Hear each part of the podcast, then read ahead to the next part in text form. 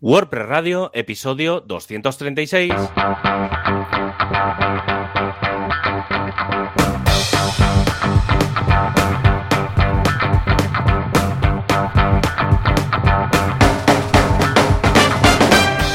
A todo el mundo y bienvenidos al primer programa del 2022. Un programa más de WordPress Radio, ese programa que encontráis distribuido en muchas plataformas, en muchos sitios de podcast, en muchos lugares para que los usuarios tengan acceso a su manera, lo mismo que WordPress. Y que sus presentadores, yo mismo, Javier Casares desde javiercasares.com y Joan Boluda desde boluda.com. Hola, ¿qué tal? Muy bien, muy bien, con muchas ganas. Es el primer eh, programa que grabo con, con co-host, o sea, compartido, de este año. ¿eh? Incluso antes que asilo, antes que mecenas, antes que veganismo, o sea que con mucha ilusión de regresar aquí con WordPress Radio y a ver qué nos depara, porque tenemos bastantes noticias, ojo, y algunos cambios también en la escaleta, ¿no? Pero, eh, hace nada, tres o cuatro días saltó la, actualización de seguridad y tal y cual, y dije, mira, seguro que Javi está ahí apuntando en la, escaleta. ¿eh? Pero hay algo que no cambia este año. Es que no, esto está cada año ahí fijo porque yo creo que no nos escuchan. Se trata de nuestro patrocinador. Sí, efectivamente, porque tenemos la suerte de tener un patrocinador que seguramente no nos escucha, porque si escuchara las cuñas publicitarias que le hacemos, eh, nos retiraría todo tipo de contratos. Se trata del mejor hosting de los hostings, el mejor hosting que podríais contar en España con un super country manager pelao, con calvo así pero atractivo y con barba. Sube, sube, Juanca. Yo os digo algo, ah, se tiene que contratar a SiteGround simplemente por el hecho de, tener a Mon en él. ¿Por qué? Porque es quizás, quizás la persona más interesante del mundo.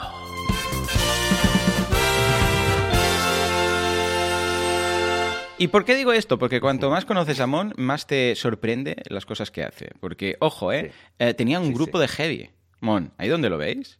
Tenía un grupo de música y era heavy, ni más ni menos. O sea, me enseñó en el emo, que se vino al emo y estuvimos cenando, me enseñó una foto suya de cuando, de cuando era joven y lo reconoces por los ojos, porque ya está, ¿eh? porque otra cosa no. Y dices, madre mía de Dios, le vamos a pedir permiso un día para publicarla o le diremos que la suba a redes. En fin, en todo caso, eh, Javi, buenas noticias que uh, SiteGround uh, patrocine un año más de, este podcast, ¿no? Sí, sí, hombre, por supuesto. Dice mucho de ello. Pues mira, hoy con SiteGround vamos a hablar de los servicios de caché y optimización, porque SiteGround mm. tiene varios servicios extra que pueden ser interesantes. Por ejemplo, la tecnología de Google Cloud, que es la base de su infraestructura, y la red CDN gracias a Cloudflare completamente integrada, que vas allá al panel y dices activa y activa. Eh, pero también tienes configuraciones de caché, como el proxy caché con Nginx o el supercatcher, que, que para la página de. para la caché de página y la caché de objetos, ¿vale? Que son dos. Mira, dentro de un par de semanas creo que hablaremos de temas de, de caché, de web performance y demás, que ya luego te explicaré un par de cosas que están haciendo esta vida. y por si fuera poco, siempre puedes configurar a tu gusto mediante el SG Optimizer, que es su plugin para WordPress, donde optimizas, mira, optimizas PHP, el HTTPS, la compresión gzip o la minificación de CSS y JavaScript, entre otras cosas. Pero bueno, como cosas destacadas, está, está bastante, bastante todo integrado. Pero sí, sí, ya tenemos pendiente hablar de, web performance. Sí, sí, sí, sí, Que recuerdes que tienes todo en siteground.es.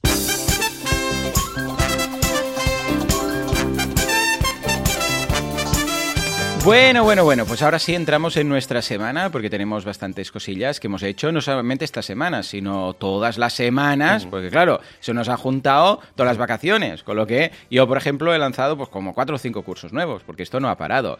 Os lo repaso rápidamente, ¿vale? Y luego me cuentas, Javi, cuántos miles de artículos has escrito, has escrito tú y cuántas migraciones has hecho. Eh, vamos a empezar por el, último, es el de Unity. Este me lo habían pedido mucho y hasta que he encontrado un profe que, sepa, que sepa bien y sepa explicarlo bien, porque son ambas cosas, ¿eh? O sea, necesita un profe que controle del tema y que controle cómo explicarlo. Y si no sabéis a qué me refiero, intentad buscar un programador que sepa contar bien las cosas, ¿vale?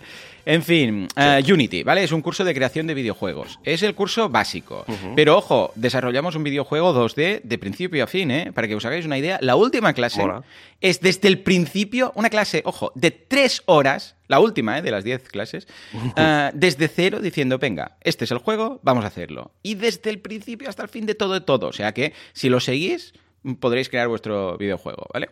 Ah, bueno, una variante, evidentemente. Luego, curso de Streamlabs, que es una alternativa a OBS. Yo uso OBS, pero Streamlabs está pegando bastante fuerte, ¿vale? Y tiene bastantes integraciones con muchos softwares, con lo que mm, vale la pena echarle un vistazo. Y luego, un curso de academias por WhatsApp, que este me encanta y está teniendo mucho éxito, que es como montar una oh. academia, pero a través de WhatsApp. Todo, ¿eh? O sea, las clases, los cursos, el soporte, eh, los vídeos, cómo los envías, eh, cómo funciona y por qué deberíamos usar WhatsApp eh, empresas, porque ya sabéis que WhatsApp tiene WhatsApp y WhatsApp empresas, ¿no? Entonces, claro, la idea es que podemos tener en un mismo, no sé si lo sabéis, pero se puede tener en el mismo dispositivo móvil los dos y tienes uno con tu número ¿vale? Temas de personales, y otro que no, incluso puedes llegar a ser eh, un, fijo, para entendernos, o sea, que, el número como tal sea un fijo, pues WhatsApp Empresas, ¿vale? O puede ser Javi, que no tiene ninguno, entonces, eh, entonces va con un signal o una cosa de esta rara. Bueno, pues cómo gestionarlo todo, ¿vale? Y ojo, esto está hecho por un profe que tiene una academia de, de guitarra online, eh, a través de WhatsApp. Solo. se llama Guitarra o algo así. Ya os lo dejaré por ahí por si queréis echarle un vistazo. Y es, Bruno, Bruno Castillo, que es profe también en boluda.com y muy majo. Y tiene una academia de guitarra por WhatsApp. ¿no? Entonces nos explica cómo lo hace, cómo los pagos, todas estas cosas. Y luego tenemos, y creo que aquí eh, fue el último que no comenté, el curso de AppGyver. AppGyver es, eh, ellos se definen como el WordPress de, de las apps. ¿vale? Entonces es un, es un software as a service que tú entras, es una plataforma y a través de arrastrar y de unir y de, bueno, una interfaz sin saber programar, te crea todo el código que luego tú compilas a través de su propia plataforma para tener la app para iOS y para Android, ¿vale? Pues esto funciona seguramente a través de la tecnología de PhoneGap y tal, y básicamente es un sistema para crear apps sin saber programar, ¿vale? Y yo creo que estos son los cuatro que no había comentado ah, hasta vacaciones, si no, bueno, lo tenéis todo en, en boluda.com. Ah, Javi, ¿cómo lo ves? ¿Y qué has creado tú? Pues mira, yo he estado, bueno, ya más o menos ya lo había comentado antes de Navidad, que estaba con el tema de, del WordPress Formance. Sí, sí, sí. Conocido como, Sí, pues casi, casi, casi lo tengo acabado. Creo que me falta una sección. Más o menos creo que han quedado como 16 secciones dentro de. bueno, está todo, lo tenéis todo gratis, abierto. Ahí está, en performance.wpsysadmin.com o en wordpressformance.com para variar un poco. Sí, hace la redirección. Pero bueno, no, ha sido básicamente en recoger mucha documentación que ya tenía previa, incluso del, webperformance.es, pero obviamente adaptada a WordPress. Es decir, lo he intentado en la mayoría de casos, ¿eh? porque claro, cada cosa, o sea, en dominios es un poco difícil, pero por ejemplo, en la sección de cachés o de CDN es más fácil adaptarlo propiamente a a WordPress y básicamente tiene como una especie de teoría al principio y luego pues cómo aplicarlo digamos más o menos técnico porque obviamente cuando hablo del servidor web o de la base de datos pues vienen ficheros de configuración de cómo se podría configurar un servidor web o tal. Y por ejemplo cuando hablo de cachés o de imágenes o de tipografía pues eh, pongo varios plugins que te ayudan un poco a, todo el tema. Pero, por ejemplo, el, ejemplo más claro de dónde está la documentación es en el de imágenes que explico primero toda la teoría de cómo se tiene o por qué se tiene que optimizar una imagen, pues, por ejemplo, del tema de los tamaños, de los formatos, de los metadatos, de, cómo, de, la gestión de imágenes animadas, de por qué el JPG a veces se queda pixelado. O sea, un poco primero toda esa teoría y luego explico con varios plugins, ¿vale? O con uno o con varios, pues cómo, mm, cómo hacer todo. Es decir, porque claro, tampoco una cosa es saber la teoría y otra cosa es, no, déjate de historias, que a mí lo que me interesa es poner todo. Y entonces, bueno, es, va muy relacionado con las cosas nuevas que, están, que van a venir con WordPress 6 principalmente. Pero bueno, me queda, ya te digo, creo que me queda el capítulo de dominios sin cookies, que es una cosa que tengo pendiente de hacer, porque no es tan sencillo de montar. Pero bueno, y digamos, eso ha sido todo lo nuevo eh, o todo lo que he creado, porque por otro lado ha llegado Año Nuevo y he, cerrado dos proyectos. Ah, ¿vale? Eh, uno, sí, es. Mm, uno es un boletín que empecé hace dos años, que era WP Noticias. Básicamente era un newsletter que lanzaba cada lunes ah, que has cerrado, te refieres que, los has cerrado. Vale, vale, yo pensaba que te referías a que cerrado, cerrado de que ya lo he lanzado. Vale, vale, oh, qué pena. No, no, no, al revés, que los he, quitado, los he quitado de, en medio. Eh, en este caso, WP Noticias era un boletín que lo que hacía era coger todos los feeds de todas las principalmente de los makes de WordPress y entonces hacía como un poco de, de, quitar ruido y dejaba solo los contenidos organizados por cada uno de los de, los, de las categorías de WordPress eh, y al final era un poco, tampoco tenía mucho sentido. Sobre todo no tenía sentido porque como empecé a hacer el WP Podcast, que claro, era muy, muy un resumen de noticias, claro, al final eh, tenía mucho más sentido explicar la información, como hacemos aquí en la sección de actualidad, que no mandar un boletín con un montón de noticias donde viene un montón de mierda. ¿VP Noticias estaba todo automatizado o no? ¿O hacías tú cosas manualmente? ¿O iba todo vía agregadores? Tenía, era un poco mixto, es decir, toda la gestión de la creación, digamos, del boletín sí que era bastante automática porque yo decidía un poco, pues este post sí, este post no, ¿vale? Porque como luego lo necesito para la sección de noticias de aquí y tal, entonces sí que el cribado lo hacía un poco, bueno, lo hacía manual, es decir, yo decidía un poco que entraba que no, y luego la generación del boletín, que era digamos, era copia y pega, porque al final el, el HTML, digamos, me lo generaba una herramienta, y lo, pegaba yo y lo mandaba cada lunes manualmente, pero bueno, que tardaba cinco minutos. Entonces, toda esa parte, ya te digo, no era tanto por el, por el hecho de generar el boletín, sino por la utilidad que tiene. Porque al final, como en el WordPress Podcast tengo la transcripción dentro de la propia web, incluso a veces me he encontrado que en el Spotify me pone todo el contenido que te lo puedes leer, es decir, puedes estar escuchándome e ir leyendo. lo bueno es que cuando y están los enlaces a lo que voy comentando. Claro, claro. ¿Vale? Entonces, claro, ahí es donde estaba la diferencia y dije, vaya, tío, para tener eso, dejo el podcast.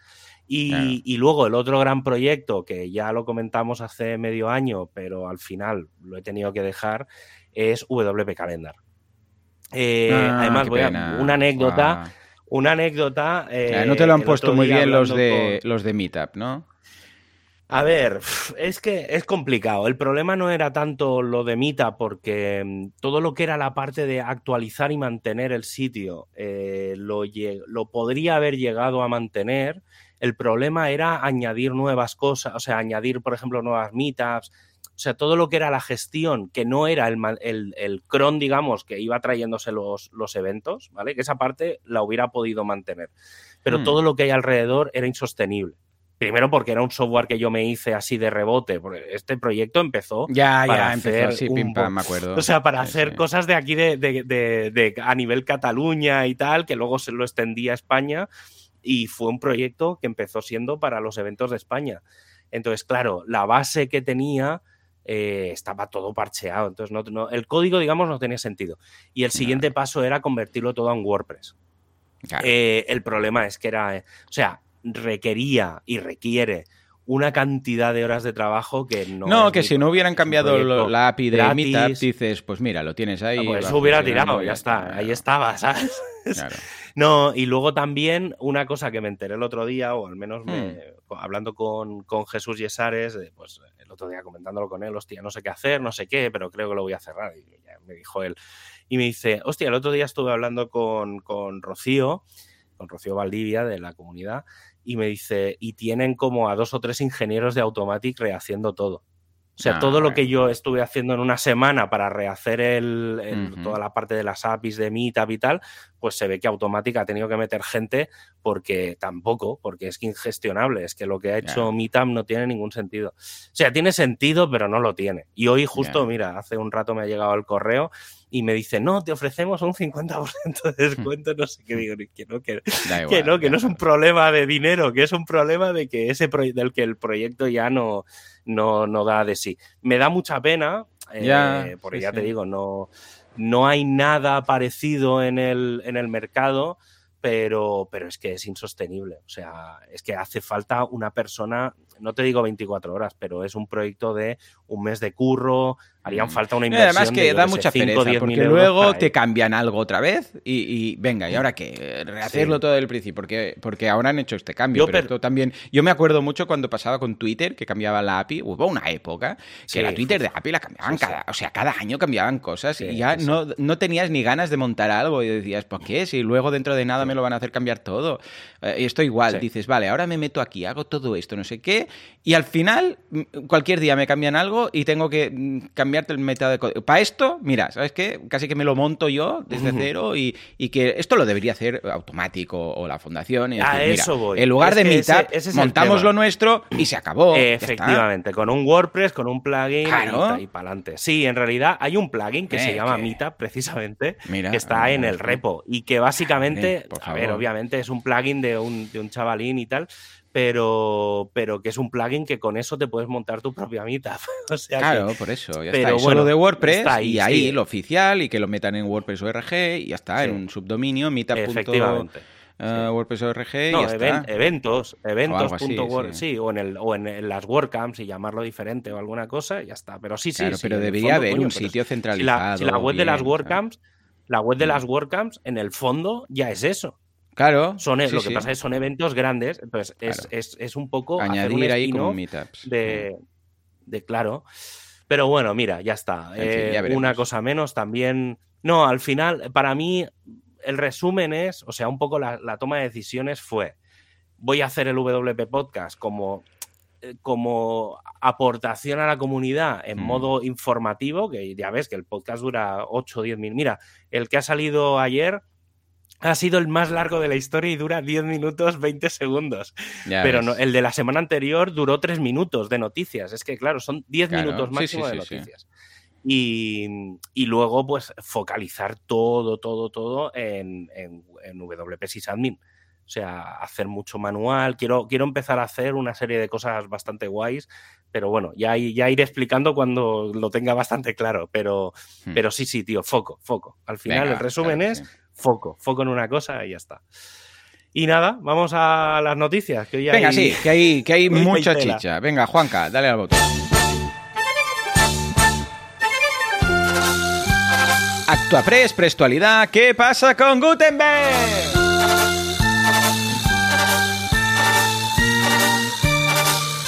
Pam. Pam, pam. Bueno, venga, va. Acá a lomos del caballo plugin nos movemos por la frenética actualidad WordPressera. ¿Qué tenemos? Va, novedades. A ver, que hay, hay, mucha, hay mucha tela que cortar. Eh, lo primero, como tú decías antes al principio, la semana pasada, de forma casi inesperada, porque la verdad Sí, es que me fue, me al menos yo, yo sí, no, yo no había leído nada ni sabía nada, eh, no se había comentado nada. Salió una versión nueva, una versión menor nueva de WordPress, que los que tengáis la última versión, pues fue la 583, pero hay que decir que es una versión menor desde la versión 3.7 hasta Sí. la 5.8. Sí, sí. es sí, decir, sí, que si tienes, de- si tienes desde WordPress 3.7 algo, te ha salido una versión menor. Es muy, muy, muy importante hacer una actualización de esta versión, ¿vale? ¿Por qué? Porque mm, corrige cuatro cosas, ¿vale? Pero bueno, hay dos, sobre todo, de las cuatro, que mm, afectan a las funciones del WP Query, que es la gran bastante, función bastante importante. que hace. Pues pues básicamente yo creo que es la función más importante dentro de WordPress porque es la que se utiliza para hacer las llamadas a la base de datos. ¿Vale? Entonces se ha detectado una cosilla por ahí que podría permitir llegar a hacer ataques a los contenidos de la base de datos. Entonces, eh, digamos, hay una función, de, se corrigen dos cosas. Una es al WP Query y si no me equivoco, la otra es al WP Meta Query o alguna cosa mm. así. Digamos que una es para hacer las llamadas generales, por ejemplo, hacer una llamada a un post, y la otra es para hacer la llamada a los post meta, por así decirlo. Y bueno, mm, ya digo, actualizar todo. ¿Vale? No sabe, sí, a mí es curioso porque como lo tengo en prácticamente todos los sites que tengo, así un poco importantes o secundarios, pues lo tengo todo auto, sí, sí, lo tengo todo automático, automatiza todo, todo. ¿eh? Pero en, en, Boluda pues no lo tenía porque digo, bueno, espera, me lo miro primero, me gusta mirarlo y tal. Pero y me lo apunté en la agenda, dije, bueno, este día, nada, 24 horas, 48 horas, me lo miro y lo hago con calma, en un momento que, que vea que hay poco tráfico y tal. Pero cuando llegué, pues ya, se había actualizado. Y no sé si es que lo forzaron o es que fue por SiteGround, que SiteGround cada X tiempo, o sea, deja en función este de... En este ¿Eh? caso ya te digo, no, no, ya te digo yo que SiteGround ha sido quien ha, seguro que lo ha actualizado. Sí, en este caso sí, porque mm, ya te digo, o sea, el, hay, que, hay que una cosa. O sea, no, no la han ¿eh? forzado, ¿eh? No, no ha sido forzada. No, no, no, no, no. O sea, en este caso, yo en tu caso digo, yo creo que ha sido. No, no, es que, claro, podía haber sido ambas cosas. No sabía si había sido por SiteGround o había sido por. En principio, WordPress no debería, no debería de actualizar, o sea, no debería de forzar ¿eh? el propio WordPress. Em, a priori no lo hace. O sea, porque fíjate que la vez aquella que, que se quedó una cosa media, se quedó a medias y teníamos que hacer todas las actualizaciones manuales. Ni, que sea algo súper mega importante de estas cosas, ¿no? No. Como los plugins. Creo, creo que ahora mismo, tal y, tal y como está, creo que no se puede, ¿eh? O sea, yo creo que no se puede forzar no, creo, creo que no, ¿eh? lo, tendría que mirar. De todas formas, hay una cosa básica y que todo el mundo le quede muy claro, creo que ya lo hemos comentado alguna vez, sobre todo cuando vienen versiones mayores, que es que las versiones mayores sí que modifican, bueno, modifican no, pueden añadir o eliminar ficheros de la instalación actual, pero las versiones menores solo modifican determinadas partes de los, de los ficheros. Es decir, no va a añadir ninguna funcionalidad nueva. Lo que hacen es corregir cosas ya existentes. Por lo tanto, las actualizaciones menores por defecto deberían de estar siempre activas. ¿Vale? Yo es una recomendación que hago, ¿eh? Las menores siempre activas. Por eso a Bueno, por defecto es lo que viene, ¿no? Por defecto no, viene así. Mm, ahora creo que sí. Ahora creo que, sí. Sí, desde hace unas cuantas versiones. sí, es que mm, sí, yo como lo tengo configurado. Ya, ya, yo igual. Me pasa lo mismo que ya, como no lo tengo, siempre ya tengo mi código para decir lo que tiene que hacer y lo que no, pues claro, ya, ya dudo. Sí, sí, creo que sí. Entonces, bueno, básicamente eso, que, que las versiones menores por defecto, sobre todo si tenéis versiones muy, muy, muy antiguas, ¿vale? Pues lo que digo, por ejemplo, si tenéis la versión 3.7 en algún sitio, pues obviamente activad las actualizaciones automáticas por un tema de seguridad, ¿eh? porque las versiones tan antiguas, las, los únicos cambios que van a venir son de seguridad. Y luego han salido dos versiones de Gutenberg desde el último programa, eh, que son las versiones 12.2 y 12.3.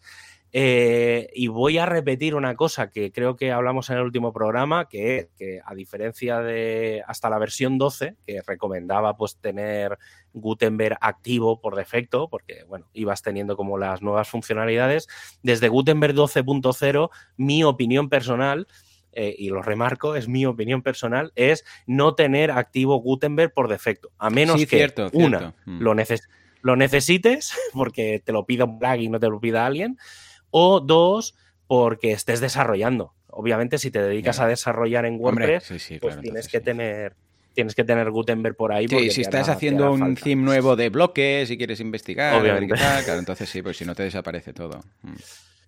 Sí, entonces, bueno, yo ya digo, ¿eh? por ahora, yo en todas las instalaciones mías lo he empezado a desactivar. Cosas que incluye la versión 12.3 nuevas y que veremos obviamente en WordPress 6.0, que saldrá si no falla nada en abril, mayo o así. Eh, ha aparecido un nuevo bloque que es el nombre del autor, ¿vale? Bueno, está bien, tampoco no, no me va a mm. cambiar la vida. y luego dos que sí que son dos que sí que son interesantes, sobre todo porque se lleva trabajando en, desde hace algún tiempo, eh, son los bloques de paginación de comentarios, ¿vale? Que esto es una cosa que ha estado dando por mm. saco en las últimas versiones. Y entonces hay un bloque que es comentarios previos y otro bloque que es comentarios siguientes. ¿Vale? Que son como los dos botones típicos de, debajo de los comentarios. Y luego varias cosas que sí si que no pueden ser. lo aplicas, eh, ¿qué pasa? ¿Quedan todos? ¿Se muestran todos? no, pues si quieres que te diga la verdad. No, ya lo, tenemos que probar. No, lo sé porque eh, el tema de los temas de bloques eh, se está haciendo bola. Sí, de verdad que es, es eh, luego, luego, ahora con la 5.9 lo, lo comentamos. Y luego varias cosas que sí que son bastante más curiosas, interesantes, que creo que sí que aportan un poco más, que es eh, en, al seleccionar el tamaño en la tipografía, ¿vale? Hmm. Cuando seleccionamos, yo que sé, en un bloque de párrafo, podremos seleccionar, bueno, ahora tenemos, por ejemplo, le ponemos 14 píxeles de tamaño, ¿vale? O hmm. bueno, le puedes seleccionar eso del grande, pequeño, tal, que al final lo que te hace es poner el numerito, ¿vale? Pues eh, se va a poder seleccionar eh, el, el tamaño, digamos, no, no sé cómo, el digamos, aparte de los píxeles, diferentes hmm. formatos o diferentes tamaños, ¿vale? Tenemos el M, el REM, el VH y el VW, ¿vale? Que son los diferentes tamaños, pues, eh, que sea en base a el tamaño previo, en base al tamaño base del, de la web, según el alto, según el ancho, ¿vale? Digamos, estamos muy acostumbrados a los píxeles, incluso al M, ¿vale? Que el, por defecto es el 1M, ¿vale? Y mm, que vendría a ser como 16 píxeles. Pero bueno, digamos que, podrás jugar con, los tamaños. Sobre todo esto va a venir muy bien para versiones móviles y demás. Luego, otro cambio que hay es en los grupos. Si seleccionas un grupo, se va a poder configurar por defecto el gap, digamos, la separación que hay entre elementos dentro de un mismo grupo. Yo personalmente el tema de los grupos no lo uso mucho, pero bueno, mm, está bien, ¿vale? No tampoco aporta, no sé si aporta mucho, pero bueno, a nivel de diseño obviamente sí que aporta. Y luego una cosa bastante curiosa, que creo que es, es eso, es como curioso, que es que eh, cuando, como ya hemos explicado alguna vez, ahora existe el bloque logo del sitio, ¿vale? Que lo puedes añadir pues como un bloque más, pues tiene una opción que es que se pueda usar el logo del sitio como icono del sitio. Vale. Vale, entonces ya no tienes que subir como otro icono diferente, sino que si tienes un logo, pues le puedes decir, pues mira, también me lo usas como, como icono del sitio, que sería el favicon. Hmm. Y, directamente lo Pero luego si lo cambias, lo cambias desde ahí, es un poco raro esto. O sea, si quieres claro, cambiarías el, logo y automáticamente te cambiaría el Favicon. Sí, a ver, es una, es una, es una opción, ¿eh? O sea, eh, lo puedes, digamos, el icono del sitio lo puedes configurar por un lado, pero puedes decirle si como no siempre, ¿no? Ah, uy, acabas de dar la, una cosa. Es que, es que a ver, hay cosas que no acabo de entender que estén en bloques en el sentido de, a ver, yo estoy eh, haciendo un, bloque, o sea, estoy creando un post, ¿no? Y, tengo ahí un bloque no, pero que no me cambia el Es que claro, no. pero estará ahí teóricamente. Ya, el editor del sitio. Pero no en un, ya, pero...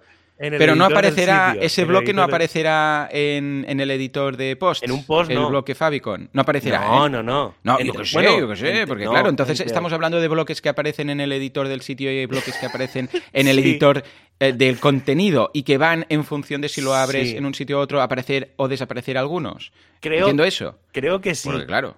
Creo que sí. Lo que pasa es que sí que es verdad que hay algunos, hay algunos. no, no, no.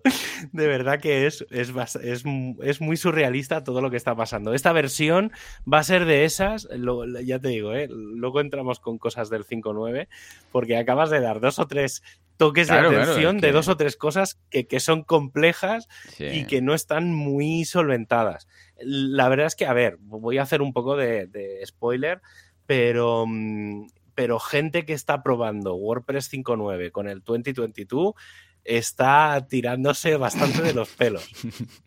O sea, solo digo eso, es que de verdad que es... O sea, yo el tema es que podemos, podemos discutir de esto muy largo y tendido, pero, pero bueno, voy a, voy a intentar centrarme solo en hmm. dar la información, porque es que si entramos en opinión, mm, podemos llegar a salir con, a, tortas. Bueno, aparte de, digamos, esto es un poco lo que viene con, con las nuevas versiones de Gutenberg.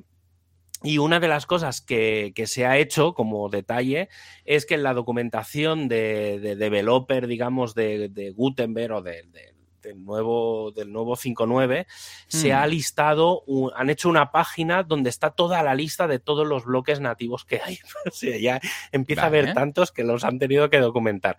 La verdad es que esa documentación no sirve para absolutamente nada. Muy bien, ¿Vale? Porque no aportan nada. O sea, es un listado que, porque dije, ah, estará bien, vendrá una explicación de qué hace, de qué hace cada bloque y tal. Y ni nada, no, cero patatero. O sea, simplemente es un listado de todos los bloques. Y dices, bueno, pues para eso entro dentro del WordPress y los veo allí y ya está. Claro. Eh, más cosas. es que de verdad que es muy surrealista todo lo que ha pasado esta semana. Eh, otra cosa es que ya se está preparando la posibilidad de subir al directorio de patrones de bloques, ¿vale? Ya se, se van a poder subir elementos que hasta ahora había como que preaprobarlos, era como mandar en un ticket de GitHub y no sé qué, era un follón. Eh, y entonces ya se van a poder subir patrones y demás. Bueno, está bien, era una cosa que, se sabía que en algún momento llegaría. Y a ver, no va directamente relacionado con el propio WordPress, pero como ahora desde WordPress se va a poder subir un patrón, pues desde la web se va a poder subir. Básicamente es un poco, un poco eso. Y entonces vamos a entrar en, el mundo WordPress 5.9.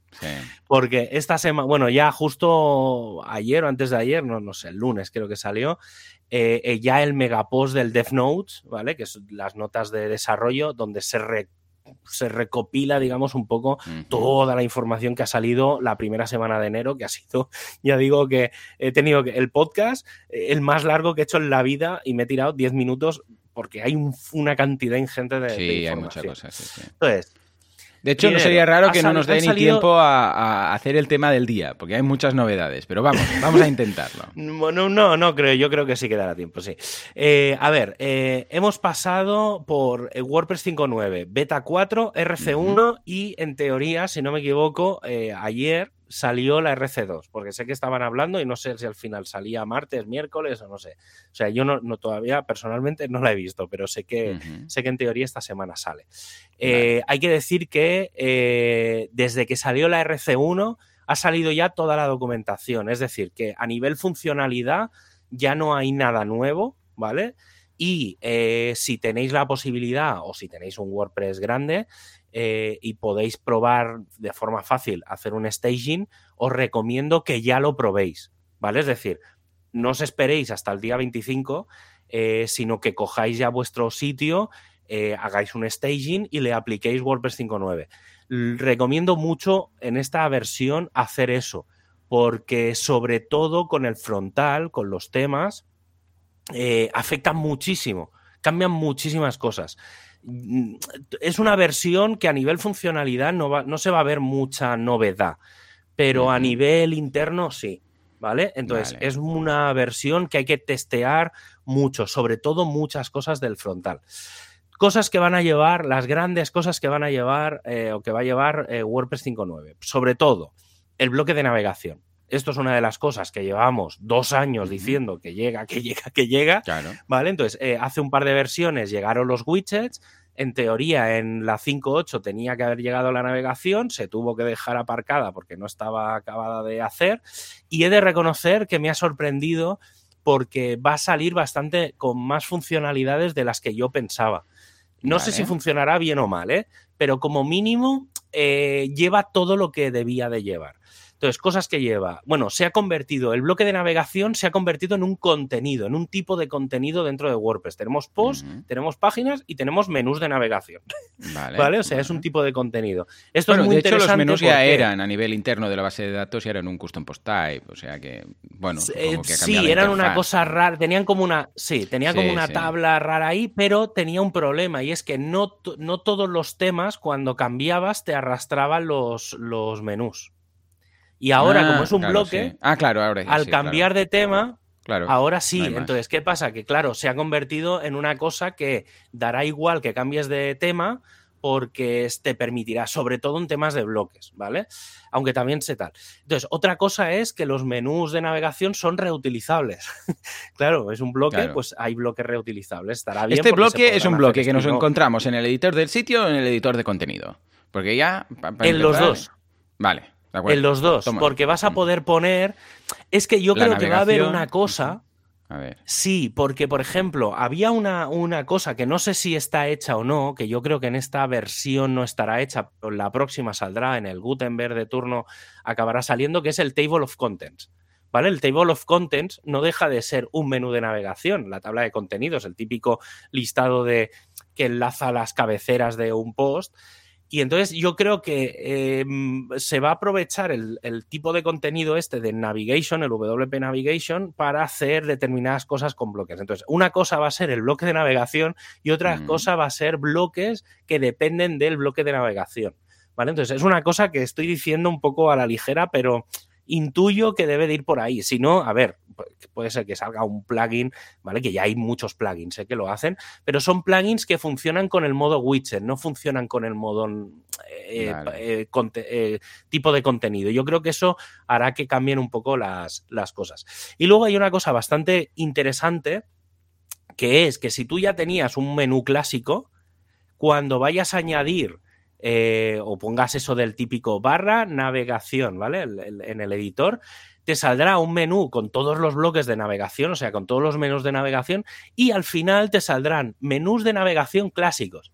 Entonces, si tú ya tenías un, menú de navegación, además, claro, como lo vas a poder cargar como clásico, lo vas a poder convertir a bloque. Y entonces va a haber, va a ser, claro, va a ser muy fácil convertir menús clásicos, los, digamos, los menús que tenemos ahora ya en, en la web, los vamos a poder, poder convertir a, a bloques. Eso es un poco lo que va al bloque de navegación. Luego está todo el tema del editor del sitio. Entonces, a ver, hmm, el editor del sitio mm, han pasado varias cosas. Por un lado, mm, aparecen, digamos, la gran novedad de WordPress 5.9 es que salen los temas de bloques, ¿vale? Los temas de bloques son para aquellos, digamos, que han tenido, que utilizan Divi, Elementor, Visual Composer o el WP Bakery o como se llamen, básicamente lo que va a permitir es que te vayas a apariencia, te vas a una sección nueva que aparecerá, que se llamará editor, y desde ahí vas a tener diferentes plantillas. Vas a tener una plantilla que es la home, vas a tener una plantilla, por ejemplo, que si tienes un WooCommerce, pues va a ser ficha de producto, em, eh, carrito del, helado, ¿vale? O sea, vas a tener ahí una lista de plantillas y vas a poder modificar el diseño de cualquier plantilla desde ahí, ¿vale? Digamos, todo lo que no sea el contenido en sí pero sí que le vas a poder decir, aquí me muestras el contenido, te enseñará un contenido de ejemplo, ¿vale? Pero vas a poder cambiar, entonces ahí sí que vas a poder cambiar el logo, meter menús, no sé qué, o sea, un poco todo lo que históricamente se hacía. Los bloques estos de paginación, digamos, de los comentarios y demás, en teoría aplican aquí. ¿Vale? Porque tú debajo de un post le vas a decir, pues mira, debajo además le vas a meter el bloque de comentarios y le vas a meter la paginación de los comentarios y le vas a meter el nombre del autor y le vas a meter el no sé qué, ¿vale? Entonces, hay una cosa interesante que se, se va a trabajar de cara a la versión 6, que es como plantillas de, grupos de bloques. Es decir, que tú puedas decir, oye, muéstrame, que esto ya más o menos está hecho, ¿eh? pero está hecho con dos, tres ejemplos, ¿vale? A partir de ahí tú los trabajas, pero la idea es que haya muchos ejemplos. La idea es que tú con un clic digas, muéstrame el listado de los últimos claro, contenidos. Claro, claro. ¿vale? entonces ya te, ya te monta el título con el enlace del autor, la fecha, el no sé qué, tal. Entonces te monta ya como una base y a partir de ahí tú trabajas, ¿vale? Y no te la tienes que crear de cero. Eso es algo que se va a mejorar para las próximas versiones, pero ahora lleva una versión sencilla. Personalmente, ¿eh? esto mm, mm, vuelvo a lo de la opinión. Yo no, o sea, WordPress 5.9 y, los, y el 2022 están muy bien para hacer experimentos, pero yo creo que hasta WordPress 6, todo el tema de los temas de bloques es cogerlo cogido con pinzas, ¿eh? Sí, va a haber que esperar. Luego, otra cosa es, em, otra de las grandísimas novedades, es todo lo que tiene que ver con estilos, con y muchas cosas con el tema de los temas hijo, ¿vale? Eh, ahora, ¿vale? El, sobre todo con lo que, con el tema de, eh, sí, los estilos puramente, ¿vale? Ellos le, han llamado eh, editor de estilos que básicamente es que tú puedes coger un tema y si quieres cambiar colores, tipografía, no sé qué, vas a tener como muchas opciones que se van a gestionar desde el theme.json, sin necesidad de crear un tema hijo. Vale. ¿Vale? Entonces, esto está bien porque muchas veces esto pasaba, que muchos temas hijo eran chapa y pintura. No, no, aportaban nada a nivel de código, es decir, no tenían una pantalla nueva, un, una, no sé, cualquier fichero nuevo, sino que simplemente era cambiar la hoja de estilos. Pues ya no va a hacer falta crear un tema hijo para simplemente cambiar la hoja de estilos, porque se va a hacer desde el editor de estilos, ¿vale? Y los temas hijo van a pasar a ser lo que inicialmente eran, que era una copia modificada del código del digamos del código PHP o añadir funcionalidad, pues por ejemplo, para un custom post type o alguna cosa así. ¿Vale? Eso va a ser el tema hijo, pero toda la parte visual va a pasar a estar dentro de la parte de estilos. Y yo creo que muchas muchos proveedores, muchas theme shops y demás, lo que van a vender o lo que van a ofrecer son multitud de estilos, que son combinaciones de tipografía, colores, tal. Entonces, pues una tipografía, o sea, con un mismo diseño vas a poder tener muchas muchos estilos diferentes, ¿vale? Pues más clásico, más moderno, pero en el fondo el, el software es, va a ser el mismo. Y luego una cosa que decías tú antes del personalizador, mm. ¿vale? Cuando tengamos, utilicemos un tema de bloques, el personalizador y la previsualización van a desaparecer. Vale. Esto es algo que se va a corregir. Es un problemón porque no vas a poder ver a primeras cómo te queda. Claro, si te quieres cambiar de tema, antes le decías. No, claro, lo miro, voy probando, voy mirando y contenidos. claro. Efectivamente, pues ahora no se va a poder hacer. No se va a poder hacer eso hasta WordPress 6. ¿Vale? Entonces es un problema. Sí, hombre. ¿Vale? es un problema. Em, yo creo que eso tenían que haberlo. yo creo que se han dado cuenta tarde. porque solo puedes personalizar. En realidad, el personalizador desaparece porque aparece el editor del sitio. Y solo puedes hacer una edición del sitio de un tema que tengas activo. ¿Vale? Entonces, la solución que han dado ellos es, no, te tienes que crear un WordPress aparte, ah, hacer todas las pruebas ahí, cuando lo tengas, digo, sí, todo muy bien, ¿vale? Entonces, bueno, eso, digamos, para mí el tema del editor del sitio, y estoy de acuerdo mucho con, por ejemplo, con Tellado y tal, que publicó el otro día un, artículo bastante, mm, bastante punzante, ¿vale? Y ya digo, ¿eh? totalmente de acuerdo. Eh, porque está muy verde, muy verde. He hablado con gente que ha estado probando, haciendo experimentos con el 2022 y dicen que es una locura, que, no, mm. que no se entiende nada. Entonces, yo creo que le hace falta un poquito, va a hacer falta un poquito de tiempo. Pero bueno, como la, el próximo, la próxima versión en teoría llega dentro de 3-4 meses, veremos a ver cómo va. Y luego, cosas muy interesantes que han salido o que van a venir. Las capabilities.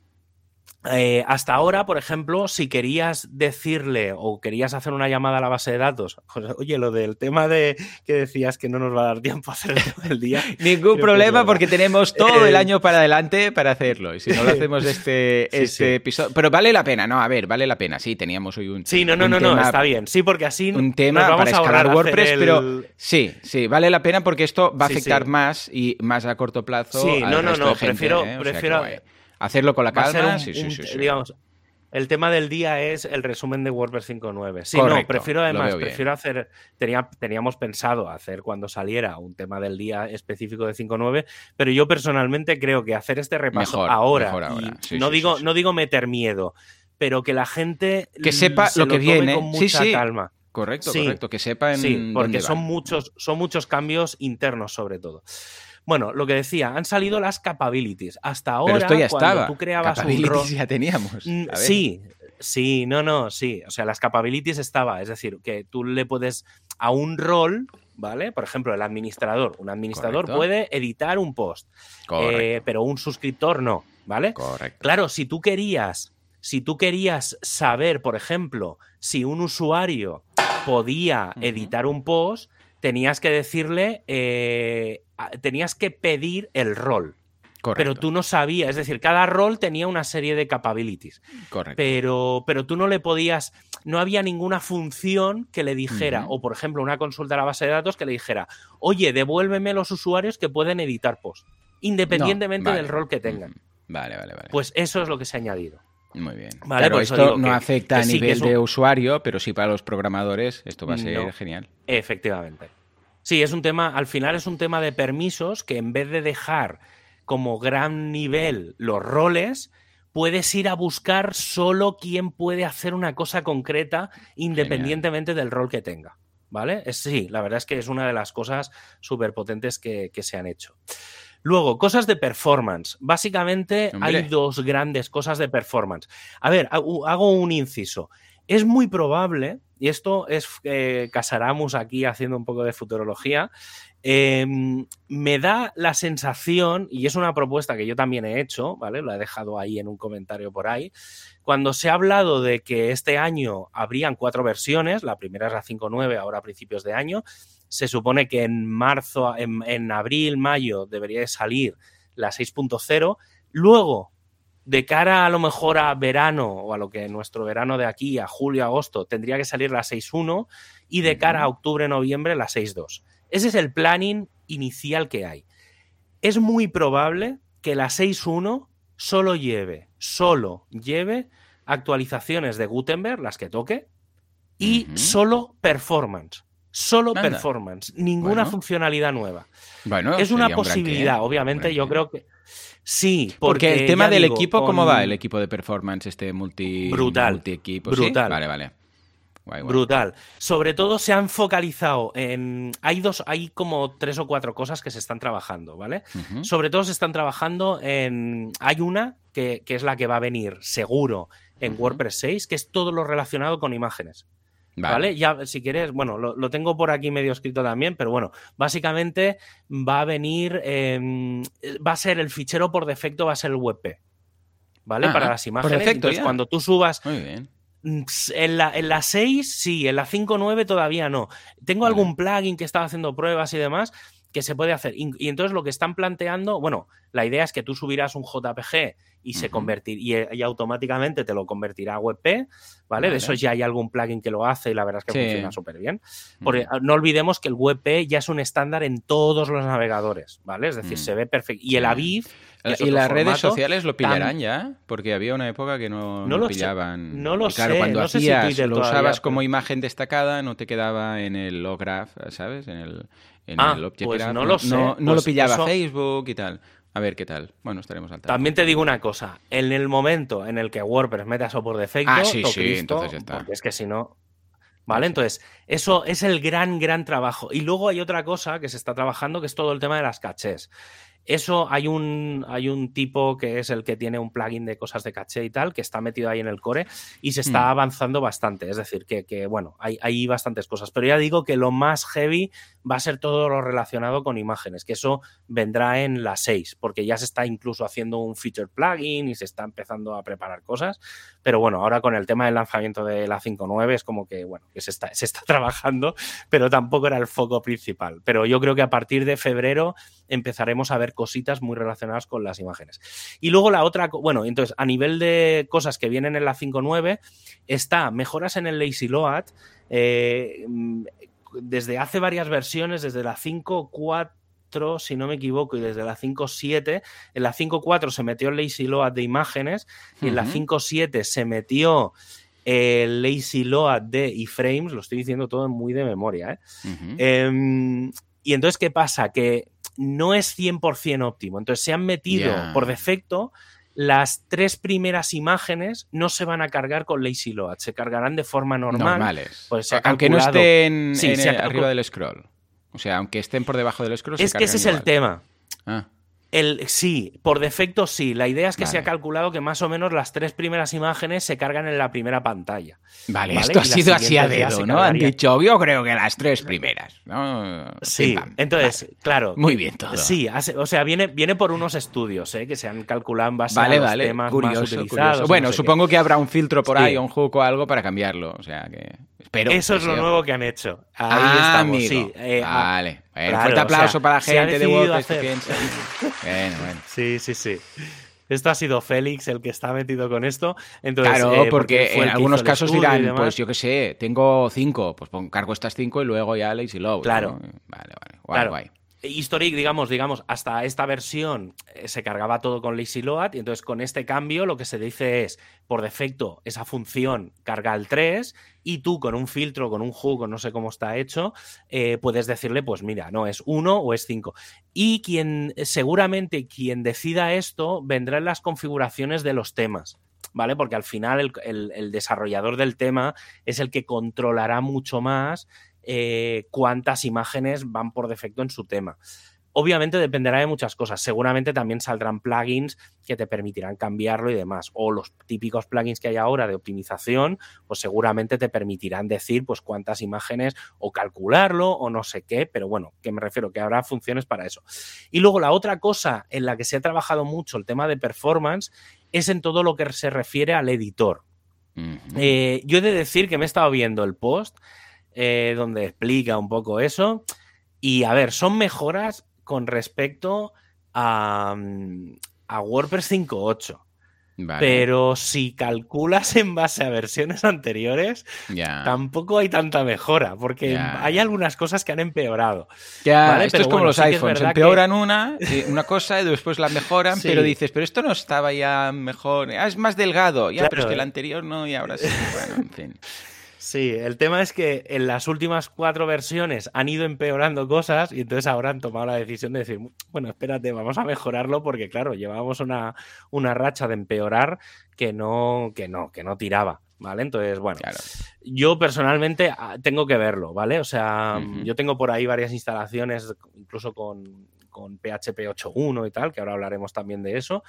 Eh, y bueno, va haciendo todo.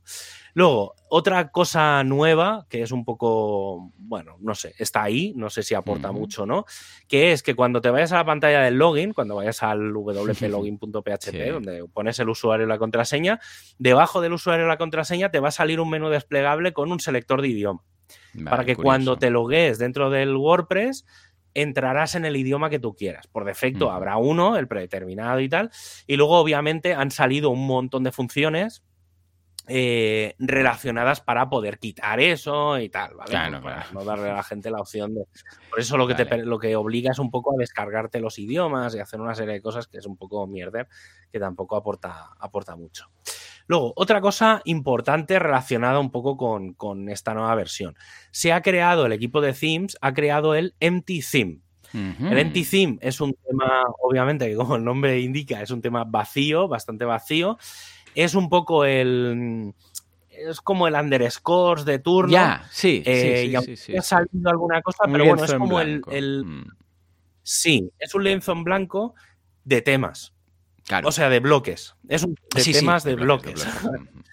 Entonces, em, básicamente lo que lleva es como la estructura de ficheros, ¿vale? Es un boilerplate que le llaman los más técnicos, en el que viene, digamos, toda la plantilla pues, de funciones, de todas las mierdecitas nuevas que se pueden encontrar en un tema de los de mm. temas de bloques. No tiene nada no ¿eh? cero, ¿eh? ni un reset. Estoy viendo ahora los archivos y no tiene ni el reset directamente. O sea, el CSS es ah, lo que se necesita para que WordPress detecte el tema, porque es que si no, ni lo detectaría. Y ya está, ¿eh? O sea, no hay ni un reset de, estilos. Curioso. Hay, si no me equivoco, lleva un theme.json ¿vale? Que es como el sustituto. Sí, lo lleva. pero, pero ya está, lleva el punto JSON. Sí, que tiene, pero ojo, el JSON tiene el content size 840 y el white size 1100. Ya está, ¿eh? Ya está.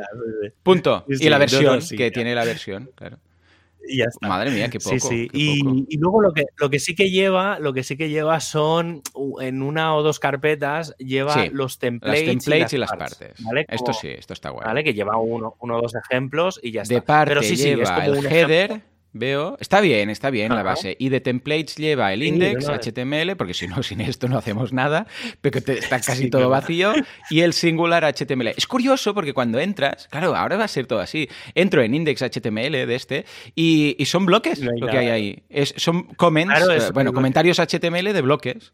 Ya está. Claro, es que va a ser así todo el rato ahora ya es, muy, sea, es muy surrealista. Obviamente, sí. Eh, a ver, este puede estar muy bien como base, pero, pero si quieres aprender, obviamente hay que aprender desde el 2022. O sea, no, tampoco nos equivoquemos. ¿eh? O sea, esto es por si ya has aprendido. Correcto. Esto es por si has aprendido. los pues ficheros base. Sí, los ficheros base para hacer copia y pega de, bueno, venga, el mm. singular lo copio, le hago el single, el no sé qué y el no sé Correcto. Sí, básicamente un poco va por ahí. Luego, otra, otra cosa que yo ya había comentado cuando hablamos hace, hará, yo qué sé, hará un mes o así, que hablamos del tema del PHP, que hicimos el especial PHP. Sí, cierto. Bueno, ayer, ayer antes de ayer salió un post que dice, eh, WordPress no es compatible completamente con PHP 8.0 o H1. Vale, venga. Vale, eh, he de decir que yo salgo, salgo, salgo como, como persona que ha participado en, el testing. sí, en ese testing, eh, porque he estado, estas últimas semanas he estado echando una mano con el tema del PHP y con el, sobre todo con el tema de los requisitos de WordPress. ¿Vale? Que ahora, si queréis, también entramos en eso.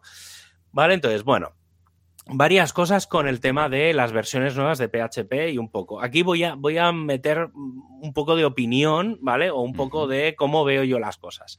Hay que decir que el otro día todo esto viene, o sea, todo este post viene porque eh, salió un, un ticket en el track en el que se hablaba de que se quería actualizar la página de requisitos que hay dentro de WordPress, ¿vale? Cuando tú te vas a wordpress.org hay una sección de requisitos en la que se explica pues qué versiones de PHP, de MySQL y de MariaDB son necesarias para que WordPress funcione. Entonces, claro, como venía la versión del 5.9, pues se tomó la decisión de actualizar esa página.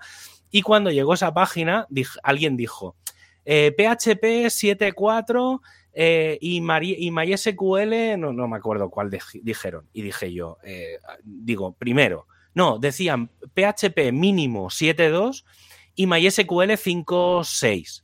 Y dije, ¿perdona?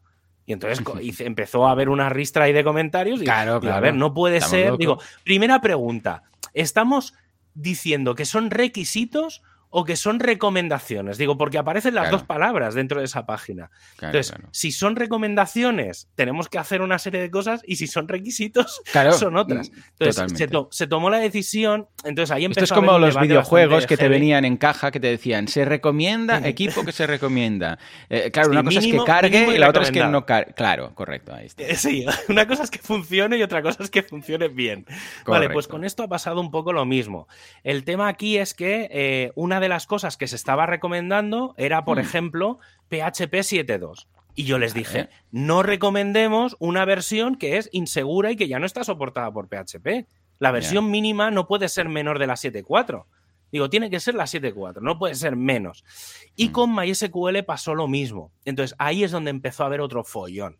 Porque se recomendaba MySQL 5.7, que ya no está soportada, solo está la 8. Y se recomienda MariaDB 10.2, que esa por suerte todavía sí que está recomendada. Eh, o sea, está soportada. ¿Qué pasa? Mm, WordPress no es compatible con MySQL 8 o MariaDB 10.3 o superior porque fallan cosas. Hay una serie de cosas que hay que arreglar y entonces si han tenido que tirar a la basura una serie de tests, se ha tenido que reprogramar todos los tests de WordPress, del core, se ha tenido que reorganizar todo porque no funciona bien. Entonces, ¿esto a qué me lleva? Me lleva a hacer una recomendación que yo en la vida haría, ¿vale? Que es que si ahora tenéis que montar un WordPress nuevo y yo voy a a lo mejor hacer pasos atrás en mis configuraciones, que es PHP 7.4, ¿vale? No salgáis de ahí, ni 8, ni menos, ni más. Solo esa versión, 7.4, algo, lo que sea, ¿eh? Pero solo 7.4 es la única versión de PHP estable que sabemos que funciona todo el core y prácticamente todos los plugins y todos los temas. Y a nivel de base de datos, si tuviera que elegir una, me tendría que quedar con MariaDB 10.2. No funcionan. Las de o sea, MySQL 5.7 ya no está soportada por MySQL, por Oracle, y MySQL 8 no es compatible todavía, o están ahí, ¿eh? están trabajando, pero no es compatible todavía con, con WordPress. Y de MariaDB 10.3 en adelante tampoco es compatible. Entonces, estamos por suerte MariaDB 10.2 es soportada, o sea, todavía es segura y MariaDB todavía le da soporte, no es la mejor versión de base de datos, pero si tengo que elegir una configuración, es esa. No es de mi santo de mi devoción, ¿eh? de decirlo, pero, pero hay que tener mucho cuidado con las configuraciones sobre todo hasta WordPress 6. Espero que hagan muchos cambios. Ya digo, ¿eh? Em, hay muchos follones con el tema del PHP 8 y el 8.1. Por un lado, porque te están, están diciendo en la documentación, están diciendo que se han eliminado muchas notificaciones y demás, que no hay errores graves, es decir, sí que es verdad que WordPress 5.9 funciona, funciona con PHP 8.1, no da errores, no peta, sí que devuelve mensajes de esto habría que mejorarlo. Y se está trabajando, pero es que ya se ha empezado a trabajar, bueno, se han incluido algunas funciones de PHP 8.0, algunas de 8.1, o sea, se está empezando a meter alguna cosita nueva, pero eh, ya se está empezando a mirar, fija, cómo, cómo tiene que ser el follón que hay, que se está empezando ya a trabajar con PHP 8.2 y se está empezando a mirar ya 9.0 ¿vale? PHP 9.0, que vete a saber, saldrá dentro de tres o cuatro años. porque en esa versión, todos los, los notis, todas las notificaciones estas que están saliendo ahora y que se están más o menos parcheando, se convertirán en error. Entonces, eh, claro, WordPress hasta ahora intentaba ser tan amplio y, y, esto es culpa de Matt, y ahí lo digo claramente, o sea, es un error, para mí fue un error garrafal de Matt hace un par de años que dijera, no, hay que seguir dando soporte a, Word, a PHP 5.6 y de esos, de, ¿cómo es? De esos no sé qué, de esos lodos, estos no sé qué. Sí. bueno, pues De, esos barros, estos lodos, ¿no? Algo así. pues un poco por ahí, por ahí va.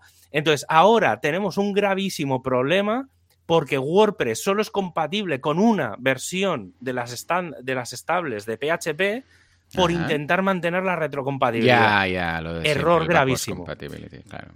Yo, mi, uno de los, para que la gente se haga un poco de idea, dentro del equipo de hosting, en el que yo estoy, me, por cierto, me han renovado como team lead, como lead de team rep, mejor dicho, como representante del equipo.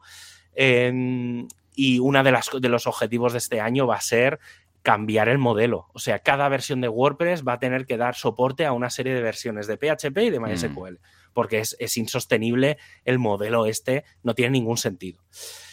Y luego, ¿qué más? Em, bueno, y ya está, de, cosas de WordPress 5.9 ya está. Y entonces hago un repaso rápido de, más noticias y así acabamos, que llevamos casi una hora de programa, o ya lo hemos pasado. Eh, BuddyPress. BuddyPress lanzó hace... La semana pasada lanzó una versión que yo no tenía controlada, que es la 9.2, ¿vale? Básicamente lo que han hecho es, es aunque es una versión mayor, es una. tampoco trae novedades gordas, pero bueno, cambian cositas, porque lo que han hecho es adaptar la versión tradicional, digamos la rama 9, que es la que hay actualmente de BuddyPress, la han actualizado para adaptarla a WordPress 5.9 y al 2022. ¿Vale? Para que funcione, para que sea compatible, que no dé errores, pero con el modelo antiguo, ¿eh? o sea, digamos la rama actual. Y luego, por otro lado, ha salido BuddyPress 10.0, en este caso la Release Candidate, en, el que llevan, digamos, hay cuatro grandes novedades, que es la solicitud para pertenecer a una comunidad, que hasta ahora pues, no, había como una especie de estar ahí en cola. Eh, el control de actividades, ¿vale? Lo que se han hecho es meter muchísimos hooks en cualquier actividad, por ejemplo, fulanito ha subido una imagen, fulanito se ha hecho amigo de otro fulanito, eh, fulanito no sé. Entonces, en cada una de las actividades se ha metido un hook. Para los de GamiPress esto va a ser la hostia. ya que hablamos hace un tiempo del tema de la gamificación y demás, pues prácticamente para cualquier acción que haga el usuario se va a poder gamificar. ¿Vale? Como, Hook all the things. ya lo dice el meme. Hook all sí, sí, sí, prácticamente es eso. Entonces, otra cosa importante, pues que BuddyPress va a ser compatible con el Full Site Editing, porque a, nivel de performance estoy pensando, meter un hook no afecta mucho, ¿no? O sea, me refiero a que... Uh, no, no, no. Desde el programador es una línea, está ahí, es, bueno, aquí está el hook. Sí, si alguien quiere meter algo, lo, meten, pero meter unos cuantos cientos de hooks extra no creo que afecte mucho al rendimiento. No, no, porque de hecho, claro, si no, hay nada colgado a nivel ese hook, pues nada. Vale, pues entonces guay a nivel rendimiento no, no, afecta, lo que afecta, digamos, es cuando tú creas una función. Claro, claro, ligada al hook. Entonces, correcto, Ahí es cuando. Sí, pero el hook en sí es como. es un gancho, es decir. Claro. Está ahí, está ahí. No se interpreta, está ahí, pero si no hace nada, pues no hace nada. No, afecta nada. Y luego una de las cosas que ha añadido BuddyPress, eh, que creo que va a estar bastante bien, sobre todo porque mm, hasta ahora, si tú querías añadir una funcionalidad nueva de BuddyPress, tenías que irte a WordPress, al repo, digamos, de plugins de WordPress, y buscar algún plugin que lo hiciera. Pues se han inventado una cosa que han llamado el BuddyPress Add-ons, que es como un directorio de plugins de BuddyPress específicamente.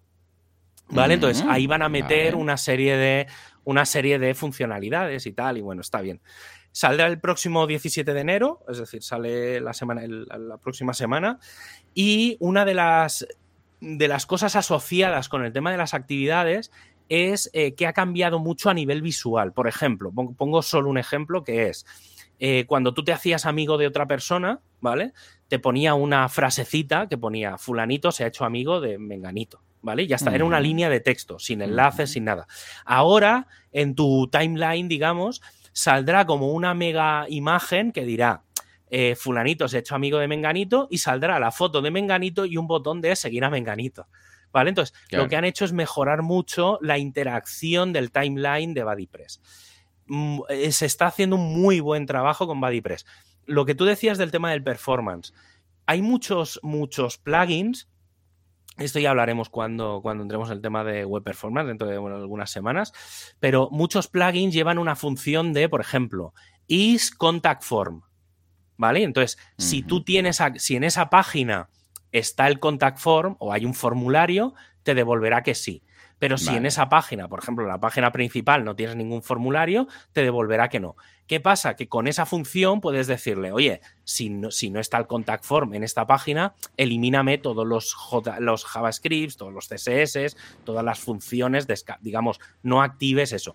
BuddyPress no lleva esa función. Y una de las cosas que quieren hacer para, 10, para la 10.1 es crear la función isBuddyPress para precisamente en las pantallas en las que no haya BuddyPress no cargar todo el contenido, toda la carga, la sobrecarga de BuddyPress, que va un poco en la línea de lo que me estabas preguntando tú de si, si meter más actividades sobrecarga el sistema. Pues eh, yo creo que muchos plugins van a empezar a utilizar, sobre todo los que trabajan con frontal, ¿vale? Para, mm, para saber si en una pantalla estás cargando o no ese plugin y poder eliminar todos los contenidos extra de memoria que carga ese plugin. Es una cosa que yo creo que se va a empezar a normalizar en prácticamente todos los plugins. Y luego, em, para ir acabando, eh, aunque no tengamos la sección de los eventos, sí que ha salido una propuesta, por ahora es una propuesta, aunque yo creo que ya tal y como está y como están las cosas, eh, va, se va a aprobar esta semana, que tiene, hace referencia a los eventos en persona, ¿vale? Hmm. Eh, eh, una de las cosas que se estaba diciendo es que em, primarían primero estas reglas ofrecidas por la comunidad y después las reglas, digamos, de los gobiernos de cada país. Y obviamente lo que se ha dicho es, no, no, al revés. Primero tienen que aplicar las reglas de los gobiernos y luego una serie de reglas extra que propone la comunidad y que deberían de ser, entre comillas, obligatorias.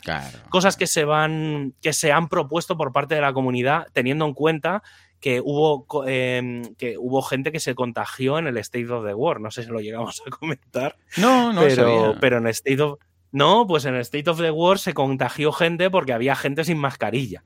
¿Vale? Entonces, bueno, da igual, no vamos a entrar en eso, pero a raíz de eso han salido esto. Entonces, Cosas que habrá o que debería de hacerse en los eventos presenciales, sobre todo en las meetups que vayan a haber en los próximos dos, tres meses.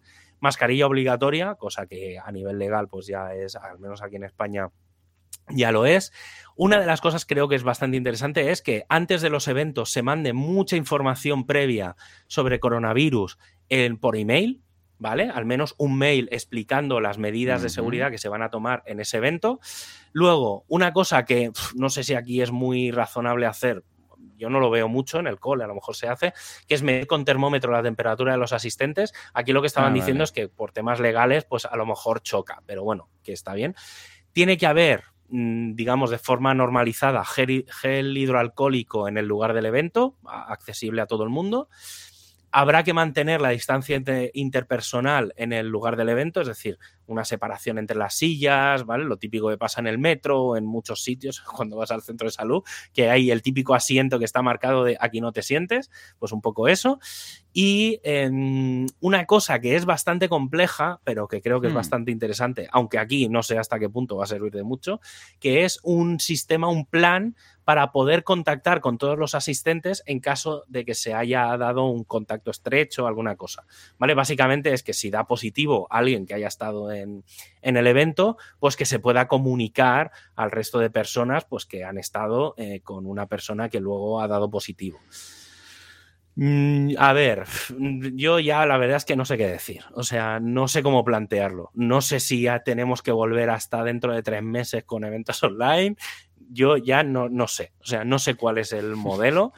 Pero es que de verdad punto de saturación, Javi, decir yo que sé, ya, ya, sí, no, sé, ya está. Sí, es que sí, porque y mira que yo el día, el día 19, si no me equivoco, hay un evento aquí en Granada y tenía pensado ir, pero claro, ¿sabes qué dices? Hostia, eh, claro, que, que, claro, ya no sé, ya llega ese momento de ya no sé qué hacer, ¿sabes? Porque por muchas medidas Claro, si, vas al State of the World y te contagias allí, pues dices, hostia, si eso es como el mega evento que se suponía que estaba hiper controlado, pues claro, ya, ya no sé, tío. Entonces, pero bueno.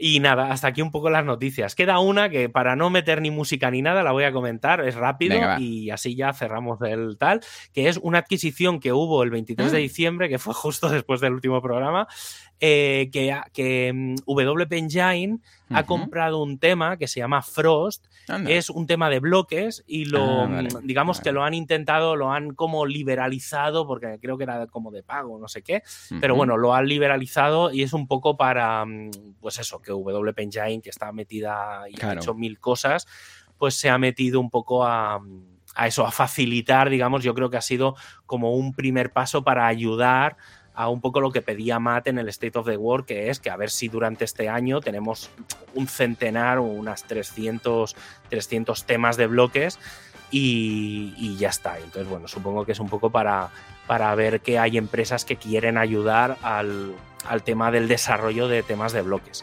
Vale. Poca cosa, ¿eh? Más, o sea, no... Mm no hay mucho más. Y nada, pues, eh, pues nada, hasta aquí el programa de hoy, que, ha sido un monográfico de, de WordPress 5.9. Em, este WordPress Radio que podéis encontrar en Apple Podcast, en Google Podcast, en Spotify, en Pocket Cast, en iVoox y en otras tantas aplicaciones o sitios de podcast, además de en WordPressRadio.es. Os esperamos en el próximo episodio, así que un abrazo y hasta el próximo programa. Adiós.